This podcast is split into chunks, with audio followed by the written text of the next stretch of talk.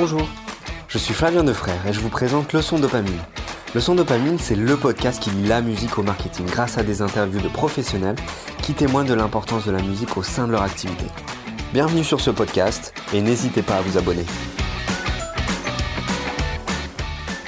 Alors bonjour à tous et bonjour Laurent Cochini. Salut Flavien. Euh, donc Laurent, tu es directeur général de Sixième Son, l'agence. Euh, c'est une agence qui est spécialisée justement en design sonore et plus, euh, on va dire généralement, en tout ce qui est stratégie musicale pour les marques. Exactement. On est leader en Europe de ce métier qui est, on est partenaire musical des marques et on est le créateur d'identité sonore et de production musicale pour les marques. Et donc le, but principal de l'agence, c'est réellement d'être en mesure d'accompagner les marques euh, dans tout ce qui est euh, leur stratégie, leur présence et leur permettre euh, d'utiliser la musique pour faire parler d'eux et avoir une voix, c'est ça Exactement. la mission, c'est de permettre aux marques d'être à la fois mieux comprises, mieux identifiées et mieux aimées. C'est ça, ok. Et euh, pourquoi, qu'est-ce qui explique aujourd'hui que euh, les marques ont besoin de la musique justement pour se faire connaître et pour, se promouvoir? Parce que tu sais, il existe énormément de choses. On parle de digital, base de données, etc., de, de paid média.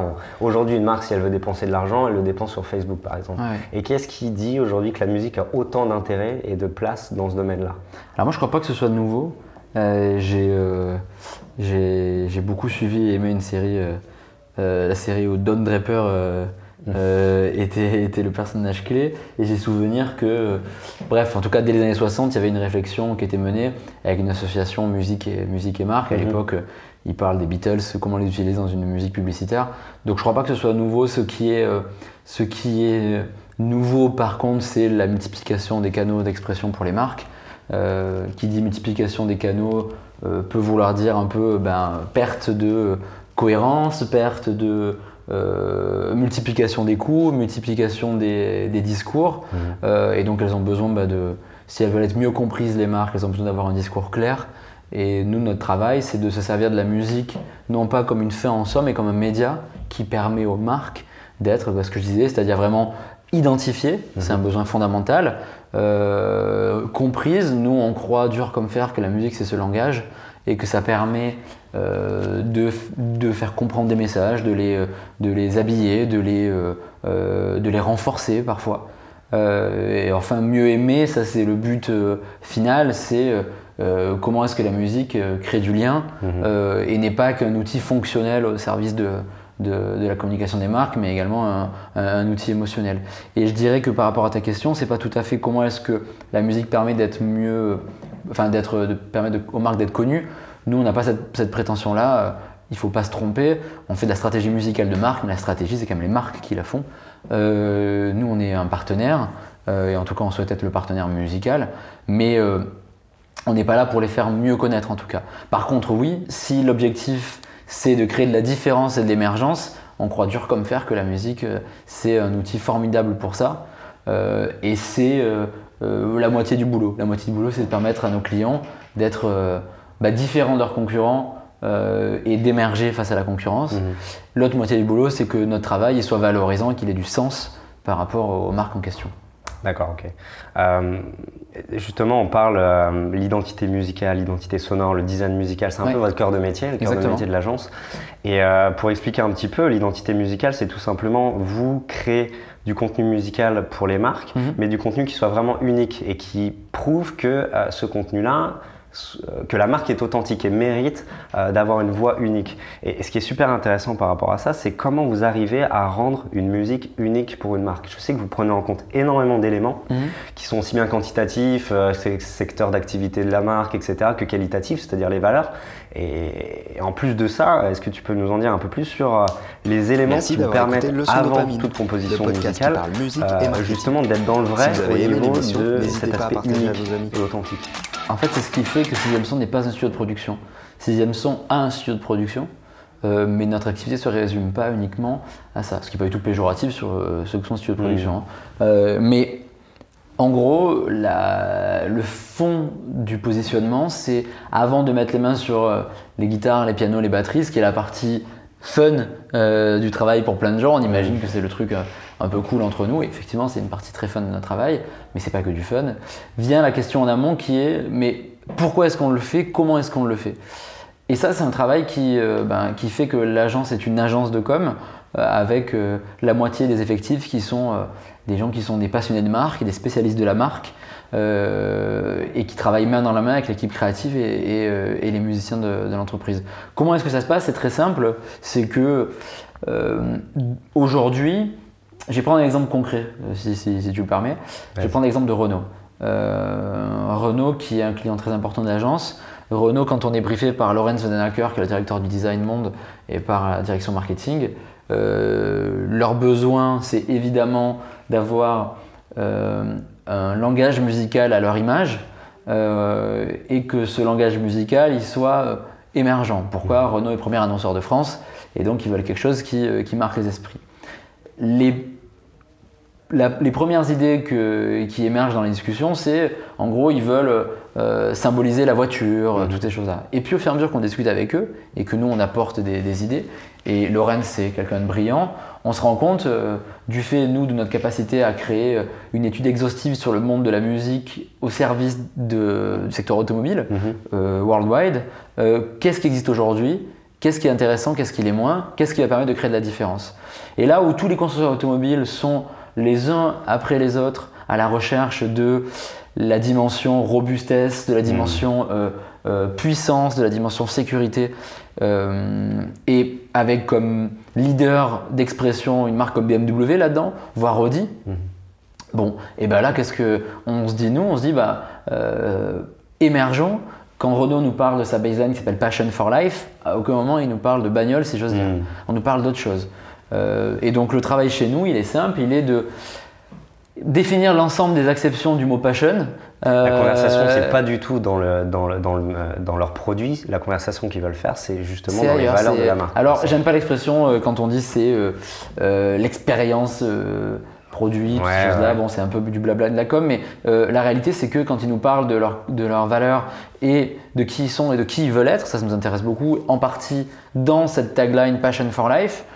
Moi, c'est pas la voiture que je dis en premier, et mhm. l'équipe non plus on définit ce qu'est, euh, je te dis vraiment, on fait des définitions euh, des, différentes acceptions des mots passion et vie, euh, et comment musicalement et d'un point de vue sonore, ils, sont, ils, peuvent être incarnés. Mhm. Et ça, c'est des échanges qu'on a avec nos clients et avec l'équipe en interne, qui nous amènent à avoir des convictions créatives mhm. et après à créer et à se dire pour le cas de Renault, on, met de côté tous les synthétiques, on ne garde que l'organique. D'accord. et si on ne devait résumer ce qu'est la marque à, une seule, un seul élément, c'est euh, l'être humain mhm. euh, et euh, la capacité que et la lumière. D'accord. Voilà, c'est deux choses clés.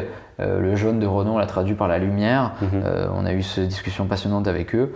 Et donc, ce, que, ce qui a guidé, ce qui a guidé non pas le pinceau sur, le, sur la toile, mais l'équipe en création musicale, c'était ces deux, ces deux mouvements-là. Après, plein d'autres choses. Évidemment, on est dans, le, dans la mobilité, donc euh, mm. euh, c'est des musiques qui doivent avoir un rythme, c'est des musiques qui doivent être, euh, avoir une notion d'élan, mais c'est pas le premier filtre. Et ça nous permet d'être émergent. On a les tests aujourd'hui, on est deux fois plus émergent et deux fois plus aimé sur le secteur concurrentiel que le premier concurrent. D'accord. donc voilà, quand je vois certaines autres créations d'il n'y a, pas longtemps, je vois mm. que euh, il y a encore euh, pas tout le monde qui a compris ça et qui est dans une course effrénée à, la dimension euh, robustesse, la dimension. C'est absolument pas l'objectif. Bah en fait, si tu veux, quand tu vois les tests qui ont été menés, et nous on emmène régulièrement pour nos clients, tu te rends compte qu'en gros, si tu poses des questions sur trois items, d'abord, est-ce que vous connaissez cette, cette musique? Ensuite, est-ce que, vous, est-ce que vous êtes capable de l'attribuer? Donc mmh. l'identification, l'attribution et après la pertinence. L'identification, bah, les, les, annonceurs du secteur automobile, c'est des annonceurs mastodontes. Hein. Mhm. Donc euh, tout le monde est capable de te dire Ouais, je la connais. Deuxième question de qui il s'agit C'est là que Renault est deux fois plus fort que tous les autres. Pourquoi? Parce que tous les autres étant sur des secteurs très proches, mhm. et bah, donc du coup, tu peux très bien te dire Ouais, je la connais, mais après, est-ce que c'est BM, Peugeot, hmm. Audi ou, euh, ou, Mercedes? Très compliqué pour euh, la plupart des gens. Cette pub est, géniale, par exemple, mais je me souviens absolument pas de quelle voiture Ouais, et nous, c'est ce qui fait qu'on n'est pas dans le monde de la pub. La hmm. pub est un des euh, sujets fondamentaux pour nous. Hmm. C'est un sujet, et notre studio de pro travaille au quotidien sur des campagnes publicitaires, mais c'est pas la pub qui doit guider pour nous. C'est l'identité. Si tu veux, mon objectif à moi, il est de vendre les marques et pas de vendre des films publicitaires. Mhm. Et si pour vendre une marque, le film publicitaire sert, je suis ravi. D'accord, ok. Tu parlais d'organique VS euh, synthétique. Synthétique, ouais. c'est ce qui vous a un peu guidé sur Renault. Euh, ça s'est traduit comment, par exemple, au niveau des instruments que vous avez utilisés, par exemple ou, euh, Ouais, ouais c'est-à-dire qu'au moment de la création d'identité sonore, pas de toutes ces adaptations, parce que par exemple, on accompagne Renault sur tous les concepts cars. Mhm. Bon, les concepts cars sont sur un autre vocabulaire que purement le truc organique. Les salons de l'auto, selon ce qui est utilisé salon de l'auto, mhm. pareil. Mais oui, comment est-ce qu'on traduit l'organique euh, pour moi, ça veut dire vraiment d'avoir la capacité à. Euh, euh, bon, d'abord, c'était l'être humain, mhm. et soit de manière premier degré, c'est-à-dire le son du corps, mhm. quel qu'il soit, soit de manière un peu plus fine avec, bah, s'il y a un instrument, d'y entendre le caresser, le frotter, le mhm. toucher. et l'organique, il est que toutes les prises de parole de Renault sont précédées d'un souffle c'est ça, c'est ce qu'on dire. il y a un souffle. Exactement.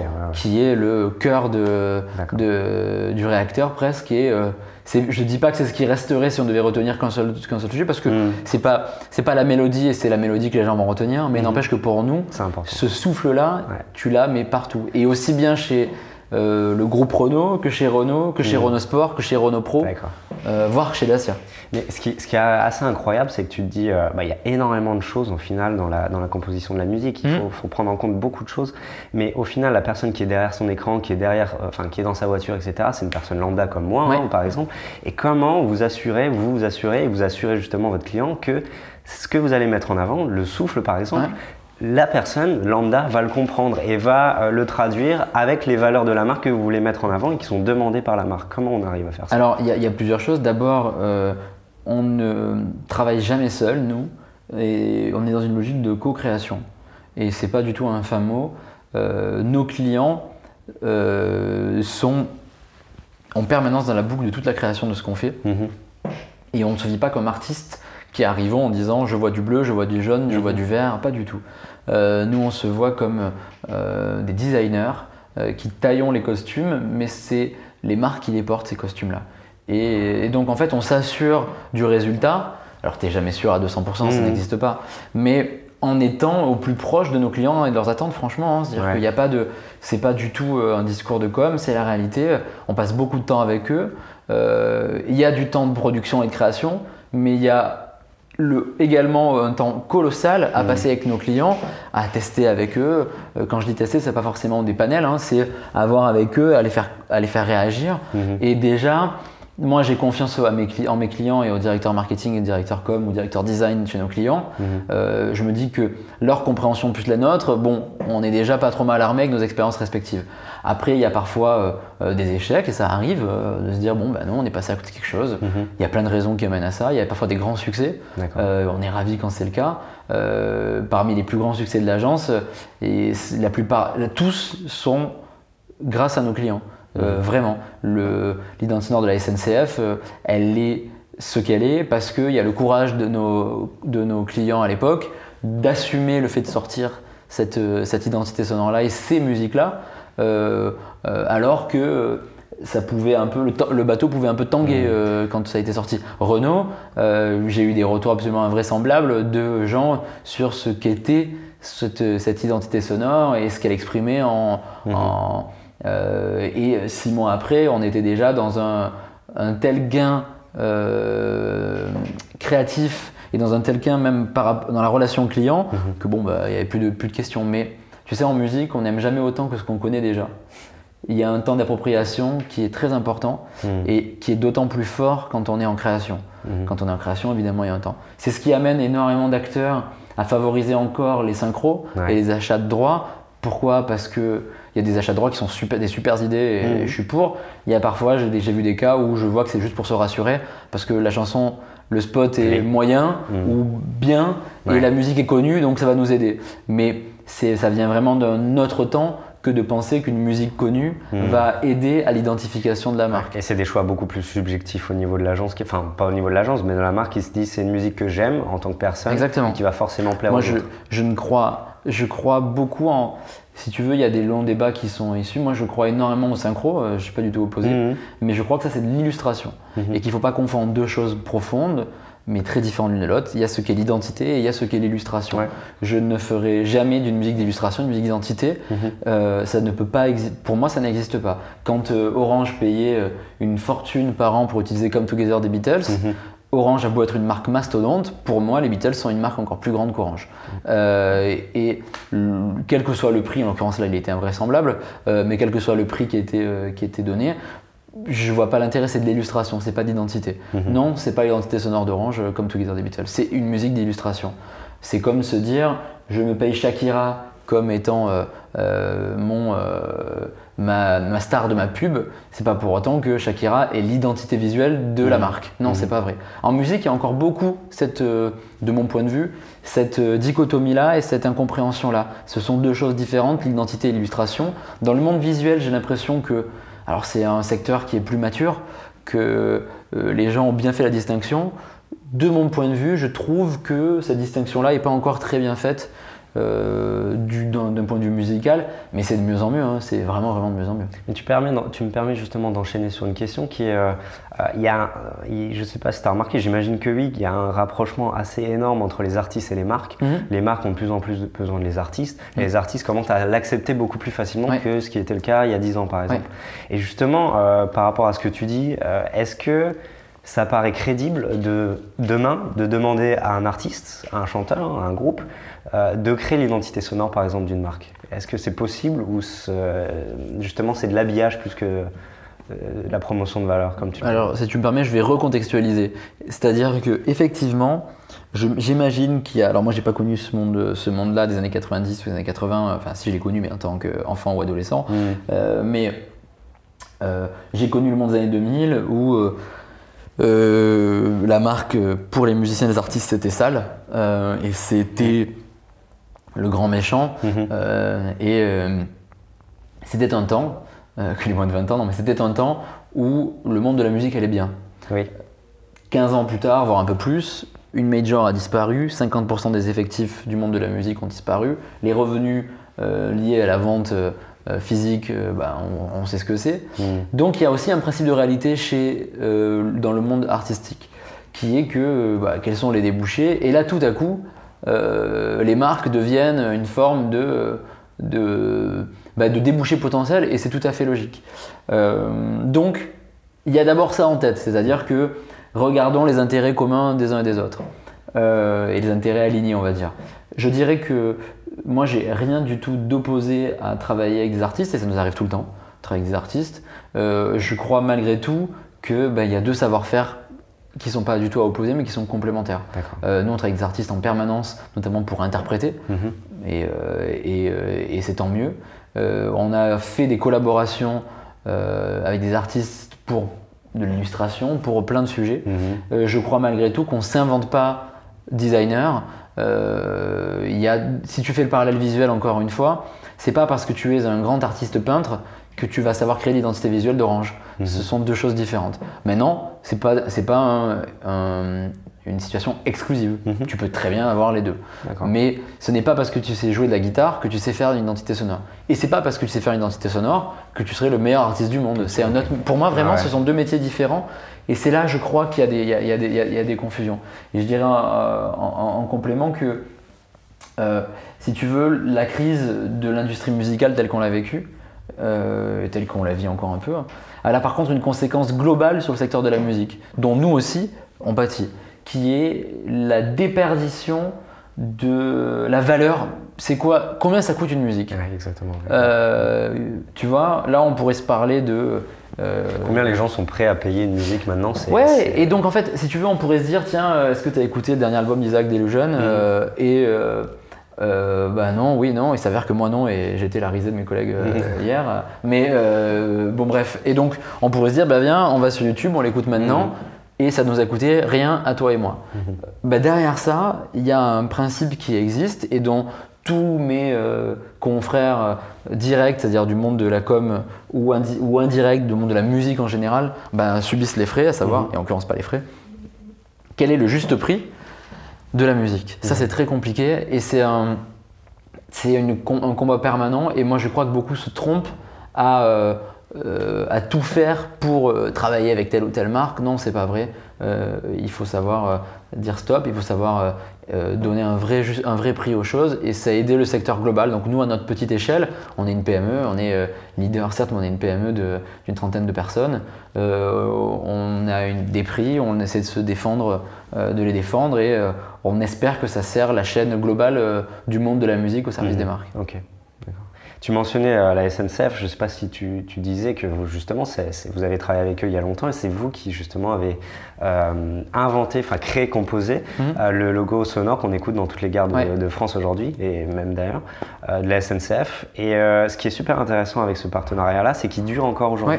Et comment tu expliques le fait que quelque chose qui est ancré dans les mœurs, qui est connu, qui est reconnu par tout un pays, et ben maintenant encore, dix ans après, je ne sais plus combien de temps, ça fait, 12 ans après, c'est encore important de travailler avec l'entreprise-là, la marque-là, dans, dans tout ce qui est identité euh, musicale et musique en général. Alors, c'est ce qui fait que donc on est une agence d'identité, donc de design, de temps long, et non pas une agence, euh, et non pas euh, artiste ou agence de pub, quoi que l'agence de pub peut avoir des, des, des, mots pardon, un peu longs, ou qu'on est des artistes qui produisent un contenu, tenez, mmh. travailler avec. Ça fait 12 ans que le directeur artistique, le directeur de création qui pilote la SNCF, euh, à savoir euh, Julien et ben, sont sur le projet.